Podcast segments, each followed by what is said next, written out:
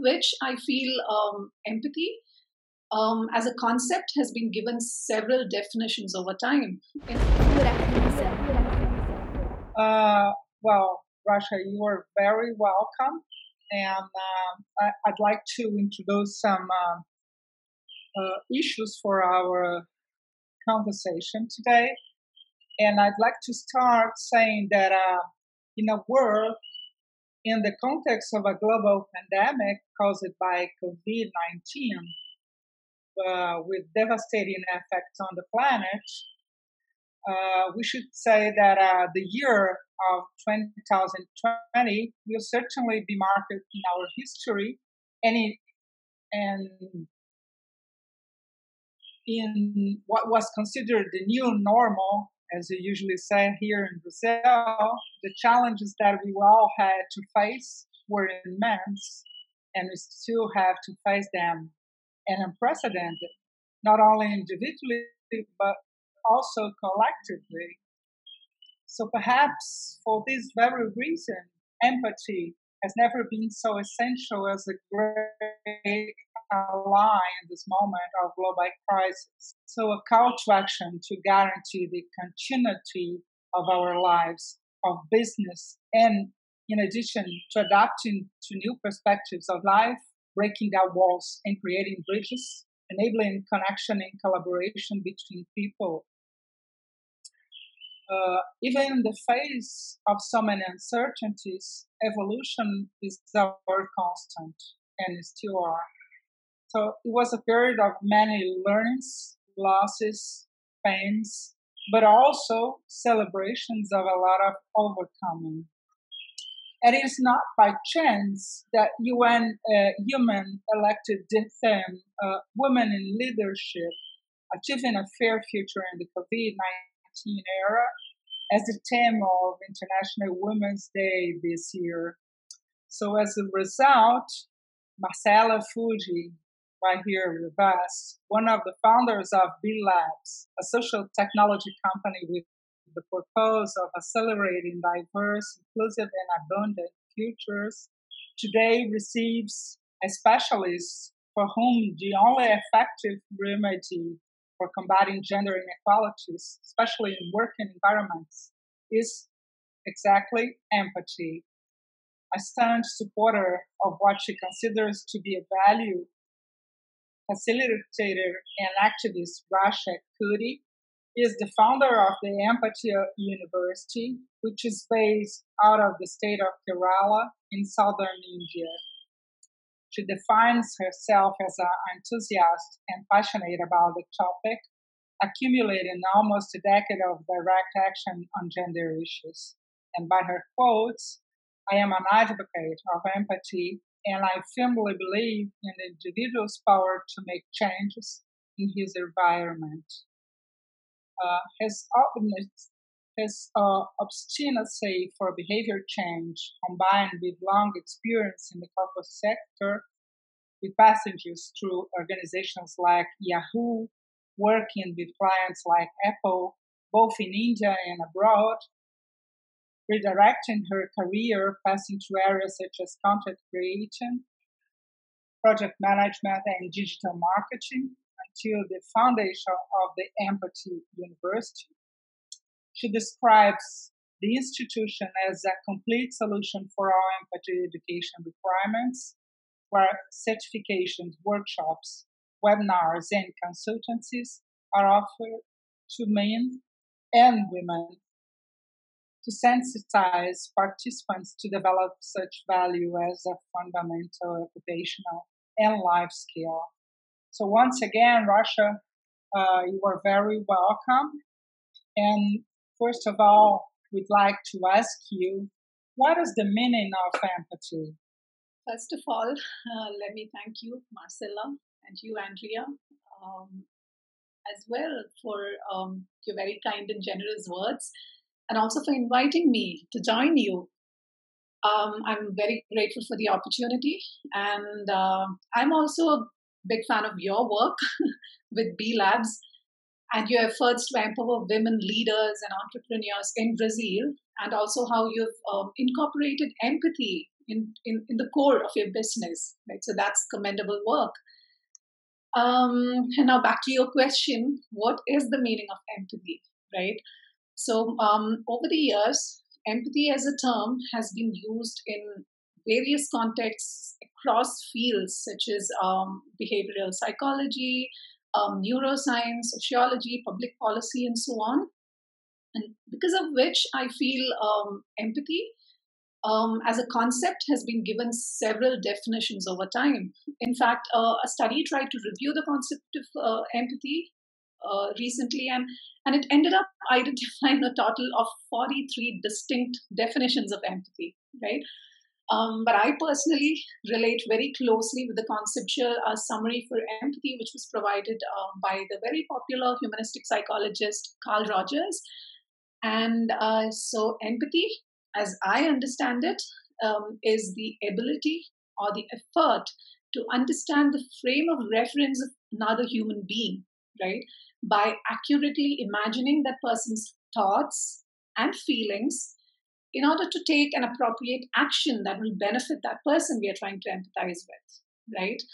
Uh, but one, but, oh, but this act of empathy must be accompanied with the realization that the other person's world is his and my world is mine, and that my world is separate from his, right? Um, so that, in essence, is what empathy is to me. Oh, this is very very meaningful. I'm, I'm just remembering here how we connect because I've been stalking, I mean, ad, admiring your, not stalking because it's such a, it has a such a negative or not, uh, your work for, for uh, such a long time now. And then uh, remember how we connect a couple of months back uh, I, I don't believe I, I, don't believe in coincidences. I, I don't know let's call it destiny. But uh, and uh, seeing how empathy is a way, a path forward to this future that we want to build. Um, yeah. um, in such in a such interesting way we met just to, to, to explain to the audience here i was uh, uh, just navigate through Instagram, and Rasha suddenly needs a volunteer for empathy session, and I just yeah. happen to have a available time. This never happens, and I okay. In,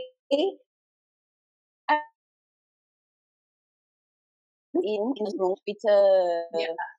uh, uh, a lady from from Amsterdam, another lady from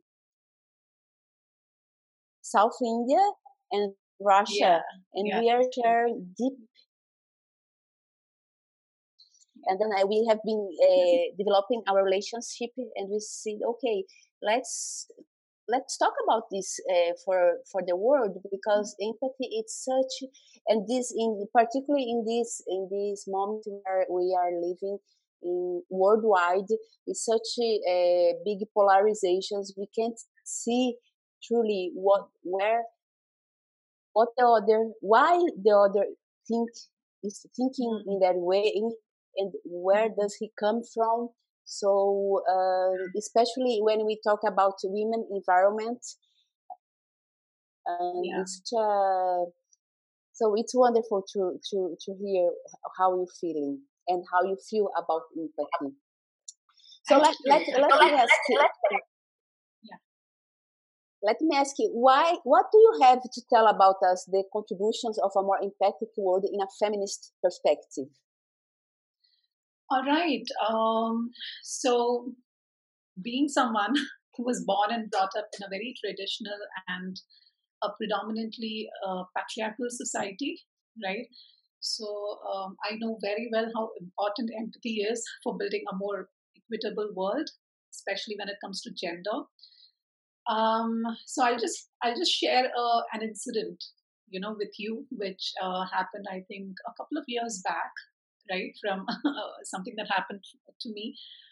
Um, so I was uh, invited over to a relative's home in my hometown for lunch, and um, So, usually, what happens in my community is when we have social gatherings, it is men who almost always are the first ones to have lunch, right? So, um, so just like any other social occasion, I remember the men at the party sat down to have food. But the interesting thing that I noticed is that um, just like it often happens, they forgot to make sure that there is enough food left for the remaining women folk who cooked the food in the first place, right? so the women then ended up having lesser food to eat, right? And um, that day, I also observed uh, a very interesting thing that uh, the men were given very new, pretty plates to eat from, right?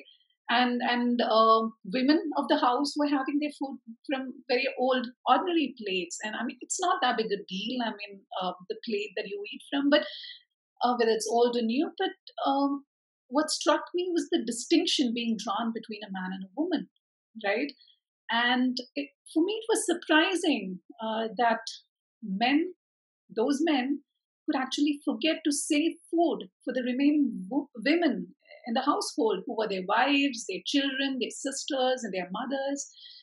And I began to think about, you know, where does that sort of mentality come from? Right? And and most often um, it is the way or it is the very mothers who did not get the food that day, you know, that teach their sons to act privileged. And these mothers um, do it most often subconsciously because of the years and years of conditioning, or at least this is the kind of um, pattern that I see in my culture personally, right? Um, so, which is why I feel as educated women, we need to parent better. We need to teach children empathy. We must make sure that our children are taught, and while, you know, physiologically and biologically there are differences between a man and a woman, they are both still worthy of the same opportunities, right? Um, so, when it comes to the workplace, like uh, asked me, um, you know, problems of discrimination and unequal pay, I think it, it is a reality, right? More so in certain corporate domains than in others. And um, I again strongly believe that empathy is the root of solving these issues, right? Uh, in fact, I was just reading uh, before the before I came here for the session. I was reading a 2017 report uh, by the International Labour Organization, which, which kind of confirmed that inequality does in fact exist, right? when it comes to workplaces. So, what happens is that men tend to hold the most top management positions within corporate organizations, because of which the policies within organizations may tend to favor men or may tend to be formulated um, from the perspective of a man alone, right? And this can be demotivating in some cases for female employees, right? And so I, I strongly feel that if men start empathizing with women, if they're able to think and feel from the perspective of a, of a woman, then more gender neutral policies can be formulated within organizations, right? And um, also building a culture through employee engagement initiatives, right? Promoting a culture that, that has a lot of empathy and a sense of belonging and acceptance for women, just like for men, will also be a good, good place to start, right? And uh, another problem which I feel um, um, uh, strongly about is um, the strong is, is the fact that strong leadership skills are very often associated with male traits, right? And uh, feminine attributes, they often tend to get stereotyped as soft and weak. This is a problem, right? And breaking free of this conditioning is more than necessary. So the fact um, is that feminine qualities such as empathy, vulnerability, right, and intuitiveness, they're beautiful qualities that foster connection within organizations, right? And they, in reality, are very, very powerful leadership con- constructs. Um, I've been asked in several of my workshops, right, and mostly by, or almost always by male participants, doesn't empathy make you look weak, right? Uh, do you know how much courage it takes to step out of your own safe space of your personal boundaries and then to step into the shoes of other people, especially strangers, and then think from their perspectives and not just think and feel from their perspectives, but act in accordance to that.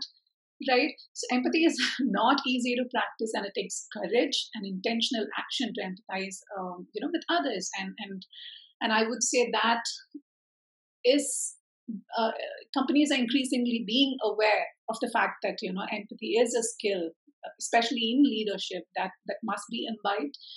And hopefully, the future will take us in that direction. Yeah. Marcella, you're uh, muted. Yeah. Yeah. Yeah. There's a yeah. construction site here. So no, just just listen to you. The the courage and the the courage to to make yourself uh, to show yourself vulnerable, as yeah. uh, Brené Brown uh, wisely says, uh, and I'm just thinking here and how this is so difficult for men because it makes them so mm-hmm. Vulnerable as per se, and then uh, this is so fragile. So, uh, especially when it comes to the corporate world, but yeah. not less in, at home as well. So, mm-hmm. when this this particular experience, when you observed how it was not fair uh, for the women not to have to have this is, is very strong i it's it's like uh, deeply um, it's a deep deep experience that uh, okay so this is not something is not right here um, but how how do you feel that this this is experience from your life where you saw the power of empathy how this everything started? All right. Um, okay, so um, I think uh, my journey towards even setting up the Empathy University was um, a perceived lack of empathy that I'd experienced like, while growing up in, in the corporate companies that I worked with, in the education system that I went through, right?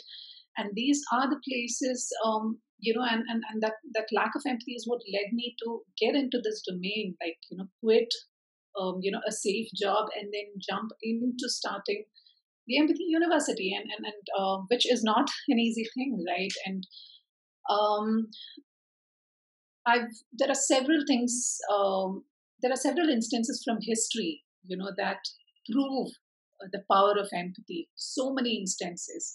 And um, if, if, if you would ask me like personally from my life if there's something that um, you know stood out um, there is this one incident that i very clearly remember which for me is um, of what do you say talks volumes about the power of empathy right so i remember this workshop that i provided to um, a few girls or to uh, yeah girls studying in a small school in north india right so I was invited to the school by this friend of mine who was teaching there.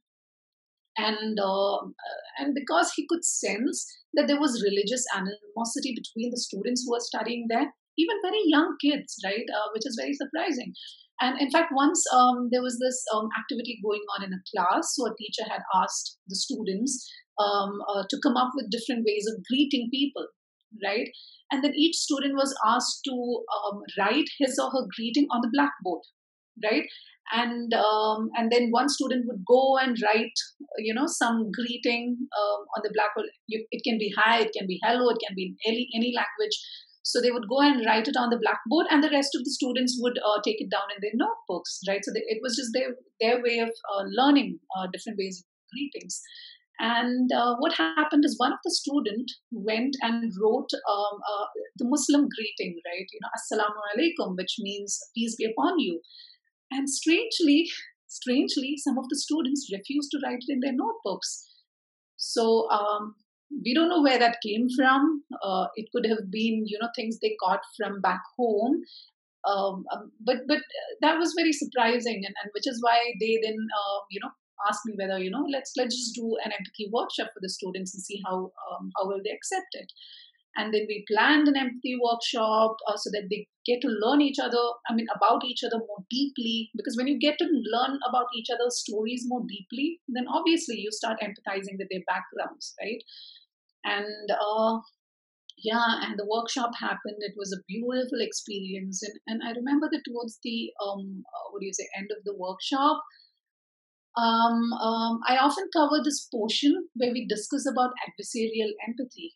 Right, adversarial empathy is basically empathy for people who have hate, whom you hate, or people who have very deeply hurt you. Right, and and I mean, how do you practice empathy towards such people? Right, so that that's that's the part that I cover. And then I encourage the students to think deeply from the perspective of someone they hated, right? And that is when one of the students volunteered to take part in the activity. And um, um, she spoke about her um, her father, right? Um, who very often comes home and hits her mom and her siblings, right? And and because of that, she she hated him. She hated him a lot, right? And then we began to explore the reasons. Like once she shared her story, she was getting very emotional. And then we started, you know, we began to explore the reasons as to why her father is probably behaving the way he did or he does, right? And um, we started, uh, you know, having discussions around his childhood, right? His growing up, you know, his struggles. And she then realized that she had harbored so much hate for her father inside, like for so long, uh, that she never really thought from his perspective, right? Um, she always behaved rudely to him. She was always, she always preferred to ignore him when he came home. And she couldn't even remember the last time that they had proper conversation together, right? I remember her breaking down. And, but what was beautiful was to see the other girls all come together. They all come from very disadvantaged backgrounds, and I'm pretty sure they all have had, or you know, they've seen at least like similar experiences or heard of similar problems. But but um, irrespective of their religion, of their caste, they all came together to support their classmate or schoolmate. In fact, right, there was this sense of unity and sisterhood among those girls and uh, you know and towards the end of it she promised to go home that day and have a long deep conversation with her father and try to do you know what she can to help him overcome his addictive behavior right? So this is one experience that has always been very close to my heart. And and um, i would consider what i saw there that, that day as as a, a transformation that that was made possible by the power of empathy right? To see the the closeness that those kids shared, it was beautiful. Yeah, and uh, so many instances of that sort. Yeah. Oh, such a such a strong uh, experience you have shared. It's very very strong. But I'm I'm just thinking here um, when when I, I, don't remember when we we shared this, but uh, um, but uh, people often in India uh, they when you speak about uh, empathy they will ask you oh soft skills. So and you you get you get very mad. No no soft skills it's empathy and uh, this is a it's like uh, something that you suffer that you you try very hard to explain people no empathy is not soft skills. And from my side uh, um, from the last year when the pandemic hit um, we experienced the the word uh, empathy. It's being very used in a commercial way oh you have to have empathy. But and everyone is talk about empathy. And people is start to not even uh, want to listen the word because everyone okay empathy. But people only speak about empathy but no one is actually practicing empathy. As you said something very hard to practice. So uh, explain could you just dive can we just dive into little bit deeper in that how soft skills uh, are not are, are not empathy um, and yeah sure. I mean empathy i wouldn't say that it is not at all a soft skill. I mean it does fall into i mean it depends on what we consider soft skills to be right? But what often happens is um, i feel a skill like empathy is is is not like a lot of the other you know like a lot of the other skills that are very often discussed in the market. Um, yeah, and I, I would say uh, empathy is very much related to emotional intelligence, right? That is possibly what it's most closely related to. Um, and yeah, I, I do remember the conversation we had about you know empathy being this buzzword and everyone's talking about it. I think in India it's not as as much as in the West or even probably in Brazil. But over here, I mean, but over there, like, you know, even when I get into any um, conversations, uh, mostly with people uh, in the West, everyone's like, you know, it, that's all that we hear. There's a lot of talk about empathy, but sadly, people do not really know exactly what empathy means. I mean, there are cases when you know I've I've been asked like you know oh sympathy university. I mean, I mean empathy and sympathy they are totally different things. I mean, how do you confuse the two? So you know, interchangeably people use um, you know other words like, like empathy, compassion. They're all related, maybe sympathy not as much, but but empathy is a whole separate you know entity and and uh, maybe because i believe so much in, in its power and i see its power so much i prefer not to you know mix up all these things and to have a very clear idea about what empathy is because that will make the practice of empathy a lot more easier right? And i absolutely agree with you. I mean empathy is not a skill that is very easy to practice. It's um, uh, it's it's something that requires intentional practice right? Mindful practice and and very systematic training in certain cases right? And um, i just wish more people were aware of that right? I just wish more people knew exactly um, how much of work and how much of systematic training it takes sometimes to practice empathy. And they also i wish they also knew about the huge benefits that can come out of practicing something like empathy. Yeah.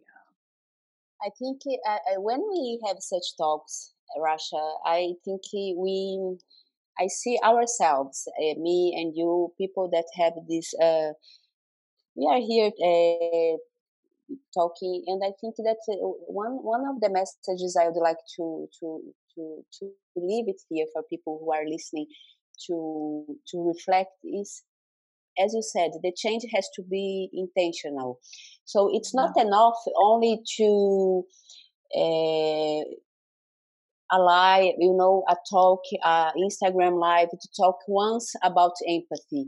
As we, we, I remember we we spoke once. It's not enough to to hire me and just to talk to your employees about yeah, empathy yeah. for one yeah. hour. It takes it takes i won't do it because it takes like uh, six months a year structured uh, work to make this this change happen. And we are we were not uh, um, we are not teached to practice empathy. We are taught to mm. how, how to read how to to write, how to program, how to do many other things, but not how to be empathetic toward others, not to feel what, yeah. but to be competitive. We are, oh, this is we are very good at, but not how to be yeah. empathetic. So um, this I would like to make this. Uh, would like to ask our audience to to reflect to reflect on it. Yeah, um, yeah. Um, oh, Marcella, like you know the number of times um, you know or the effort it takes sometimes to convince clients to go for a long term um, training strategy. I feel one of the biggest problems with the whole l&d or learning and development um, field itself is the fact that you know they often um, um ask people to come you know and, and and just like talk about a subject or you know especially when it comes to any any soft skill i feel for that matter or most soft skills it takes time for people to learn a new skill especially once you're like you know of a certain age. When your kids zero to seven years that, that that's you know formative years when you can really mold your kid into anything right? And you can teach them a, a, lot of new things. But as you grow older, adult learning is a whole different thing, and it's very difficult for adults to kind of learn a new skill. I mean, it, it takes more time, it takes more effort. And the number of times I've been asked to, you know, when I approach a client or when I talk to somebody, they're like, oh, come on, like, come, I'll give you max half day. Even colleges and universities say talk talk this way. I mean, they just ask um, to maybe come maximum one day.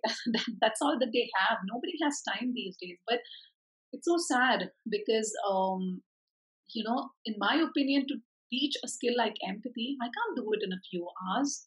I mean, just just talking, you know, it's it's not going to give you anything if I come there and just talk for a few hours about empathy.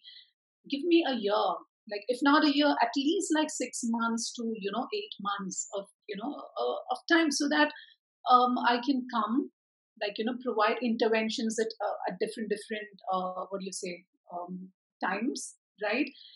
And so you know, every time I come and I I give you some sort of an input or some concept or like you know, some we do some activity or we learn something uh, you know around empathy. So um, then you go home right you practice it in your life not just work but at your home as well like you know and, and empathy always begins with self empathy right? And i think that's where all uh, you know uh, the learning should start.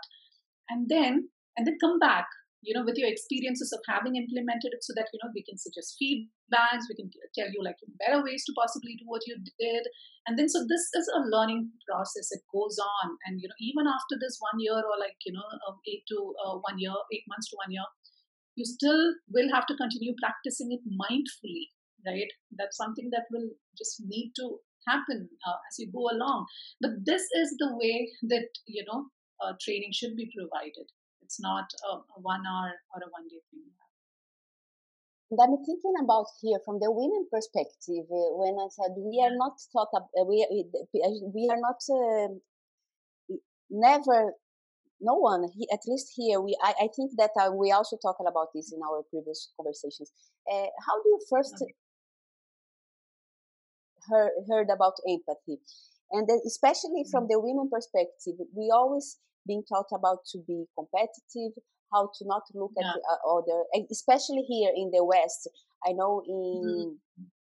in the east you have a, a stronger women community but here in the west we have so many competitive uh, yeah, yeah feel free yeah. feel free to, to, to share yeah no, the same I, I right so yeah yeah yeah continue i'll, I'll reflect uh, later yeah yes mm. um the thing is that uh, I think when you practice uh, empathy within the women community, then you have uh, uh, in Portuguese is the word sorority, but I know it's not the same meaning in, in English. We have talked about this as well.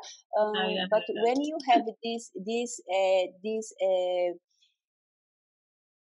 when you have this this union between women, is so much easier to practice this within the whole com- community. So um, it's something that it's very very hard to to practice because since we were mm-hmm. born, we just are thought how to be competitive and how to make it through life, beating everyone else without seeing others' perspectives.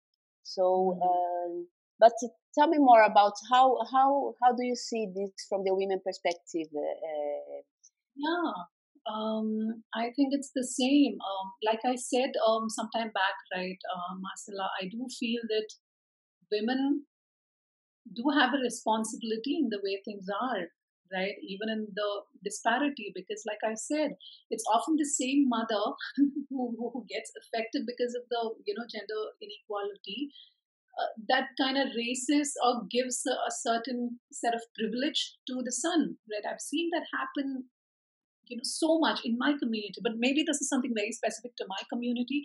And i would say a lot of it depends on parenting which is why i feel parenting and education. So these are two things like you know uh, like i uh, just said a while earlier 0 to 7 years that's like a very critical period for any kid right? And that is an age when parents should i think um, you know parent a lot more responsibly. I don't mean you have to you know be all controlling and you know take you know, or keep watch uh, of every step or anything of that sort. No, um, you know, it's just that there are certain things you shouldn't do as a parent, right?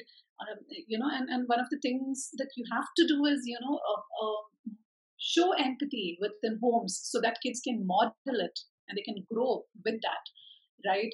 And uh, the thing is, when right from the beginning, like right from a young age, kids are taught empathy, at home, at school, you know, uh, and like you said, it's just subjects that are usually taught, you know, very academic uh, stuff that is taught um, at schools. A lot of the soft side of it, um, you know, do not get covered. At least when I went through the education system, it did not get covered. I think things are changing but um, all this kind of have an effect right? And so what happens is these kids when they are taught empathy at school and home then they grow up to be amazing human beings. And then they then we can you know as they grow up they will uh, become better parents themselves. You know as a woman um, you know if i've grown up knowing empathy then obviously i'll i'll you know i'll even though competition is a part of life i would still make an effort to look into you know to think from somebody else's shoes before harming anybody right? I mean competition is okay as long as it's healthy. It's when you know people really put down others or you know kind of harm or hurt people um, for personal gains gains that's when things get troublesome. So um, yeah yeah so i think um, it all begins with uh, parenting you know? Um, yes it's parenting but the thing is as women we and men as well, but mostly when it comes to women, we just uh, are uh, repeating the patterns that uh, we learn yeah. from our mothers and from yeah. grandmothers, and so uh, to break this this pattern, it's it's very hard. So mm.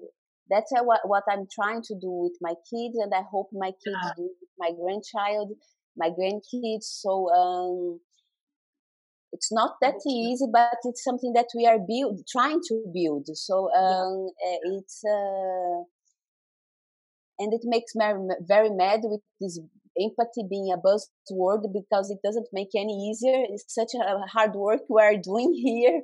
So yeah. if you are using the empathy word just make it use it in the, the right way it's not it's not a it's yeah. not a marketing marketing word it's a word it's yeah. a it's a it's a future skills it's a yeah. it's a it's a skill that the future is uh, asking from us that's and uh, and uh, in that i'm just diving in our last question it's uh, okay. asking you what's the future of uh, empathy of skill, uh, such important skills as empathy?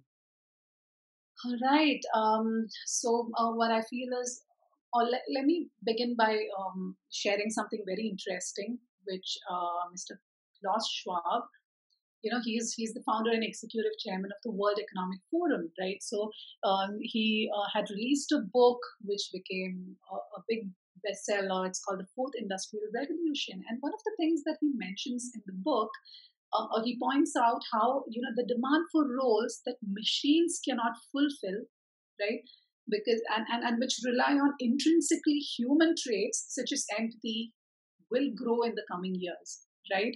So technology is at the center of everything that we do today, right? And yes, yes, there are, you know, talks about AI singularity, which is supposed to be the turning point at which AI systems will become smarter than humans.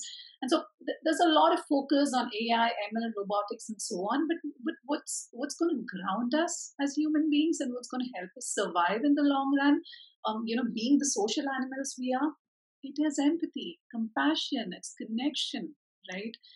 And so um, I think there is a move in the right direction, hopefully. I mean, um, uh, it, it's good to see how many people these days, um, you know, work or do good work or do meaningful work, even in the domain of empathy, right? I mean, like you said, it's it's it's used a lot as a buzzword, but there still are people, right, who, who really try to kind of push things in the uh, in the right way. So I think that's something positive for us to look at. Like, um, for example, um, uh, the Businessolver state of uh, you know state of workplace empathy study. Okay, Businessolver, the organization that conducts um, annual studies to check um, you know state of uh, workplace empathy.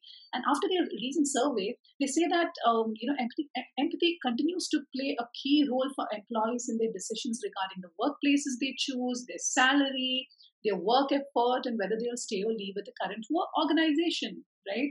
um, like in fact more than 90 percentage of the employees hr professionals and ceos surveyed um, they were of the opinion that empathy is important in the workplace 76 percentage of employees believe that an empathic organization inspires more motivated employees right in fact um, a good something i find fascinating is um, how 83 percentage of the employees were of the opinion that they would consider leaving their current organization for a similar role at a more empathic organization, right?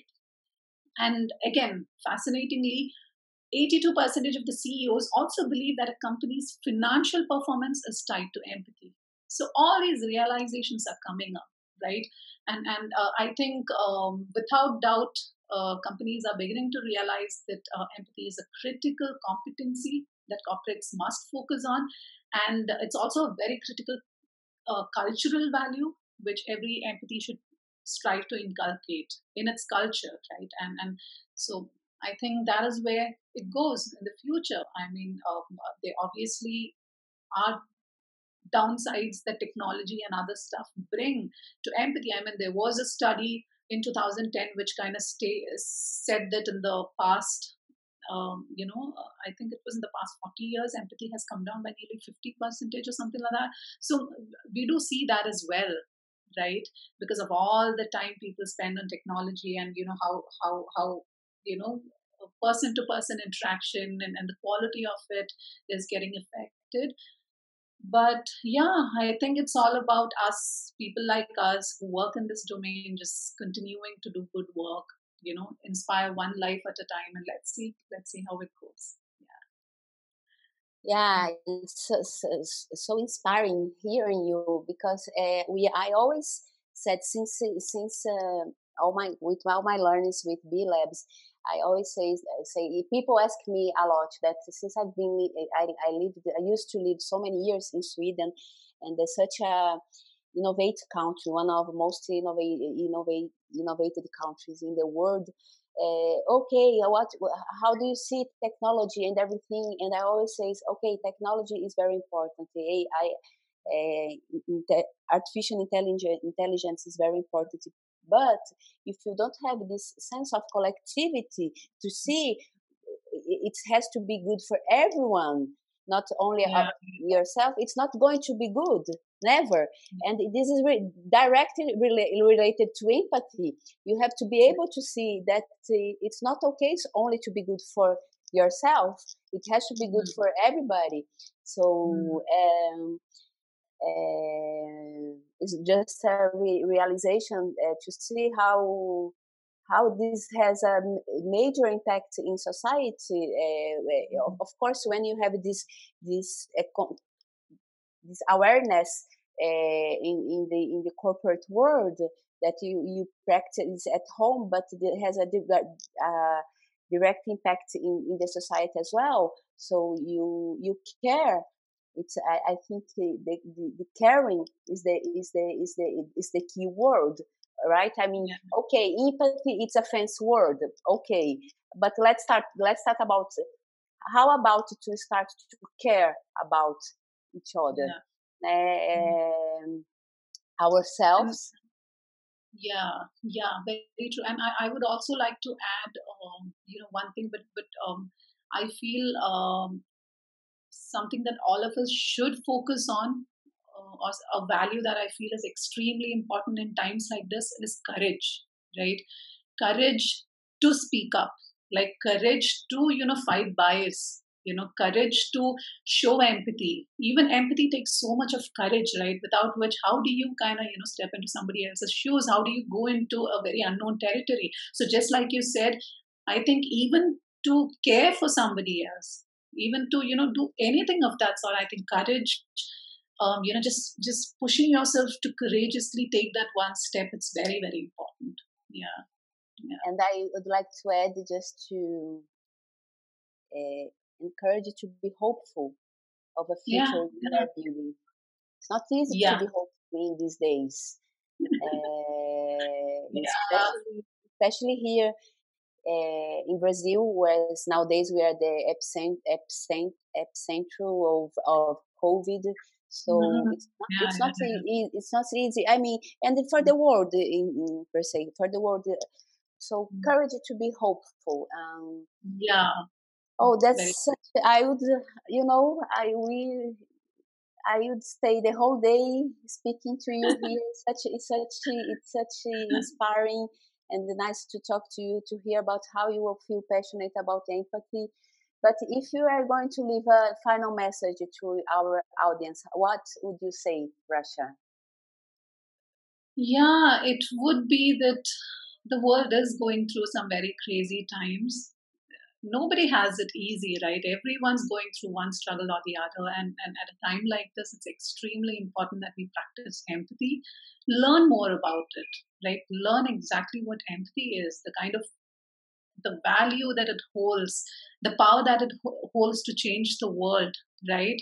Um, polarization, racism, like you know, diseases, like what you know, wars. It's it, it's not a good time. Like uh, you know, I think every generation keeps going through all sorts of like you know different different problems, but but um, times like these, I think, call for you know a lot of empathy you know, for each other. And I think, yeah, that would be my message. Please practice empathy intentionally with courage, right? Yeah.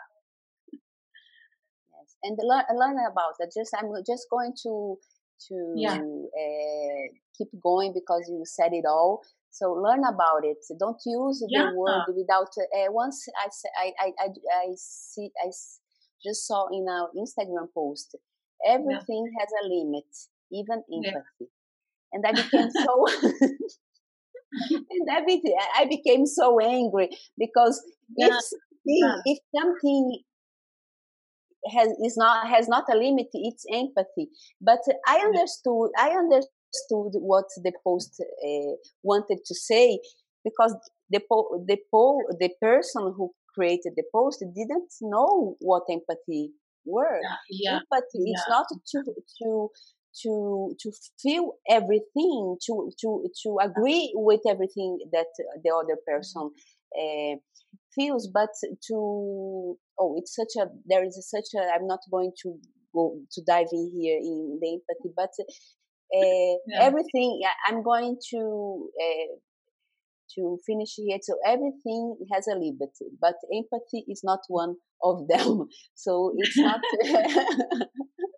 when practiced right yeah yeah when when well practiced and when we know the the real meaning of empathy. I think that's the message i would like to to share. Yeah. andrea would you like to share anything else dear well actually i'm so grateful about this conversation especially uh, about uh, this Rasha approach to empathy, not as a rhetorical, but a long, lifelong learning uh, practice. So uh, I, I, I only, um, the only thing I have to say is that I, am so grateful. It was uh, such a great time, Rasha. And me as Marcella, I could stay here for such a long time. but uh, I, I'd really like to have this first conversation for uh, for someone, uh, some other ones with us at the lab. So thank, thanks once again. Thank you so much. And and before we wind up, I, if it's okay, I'd just like to talk about, um, you know, uh, please approach us. Like, you know, please approach me if anybody wants to, because um, we've even started a program called Certified Empathic Professional. I mean, it's it's a certificated program for the name, for the sake of it, but there's so much you can learn about empathy right it's not just about um, you know the, the self empathy and prejudice i mean overcoming prejudice like being courageous a lot of things that we cover so yeah anybody if you have trouble like you know uh, understanding empathy if you're interested in learning about empathy come to marcella come to me we, would love to teach you and like you know help you out there. Yeah. Yes, myself, I, I, uh, myself, I'm uh, being a part of the certification program, and I, I strongly recommend it. We are going to release uh, a text to the press, uh, Rasha. So uh, just send us the details, and we are, we are just happy to sweet. Yeah. Put uh, all the details uh, about the certification programs and how to how to reach it. Uh, it's it's our pleasure. And uh, yeah. and once again, congratulations for all the work you are making when it comes to the progress of empathy within the world. And thank you for being here. Let's thank let's let's keep keep you walking. Thank you. Definitely. Take care. Take care, dear. Bye-bye. Yeah, we we do we do like here. Yeah, we. bye. Bye bye. Thank you. Bye.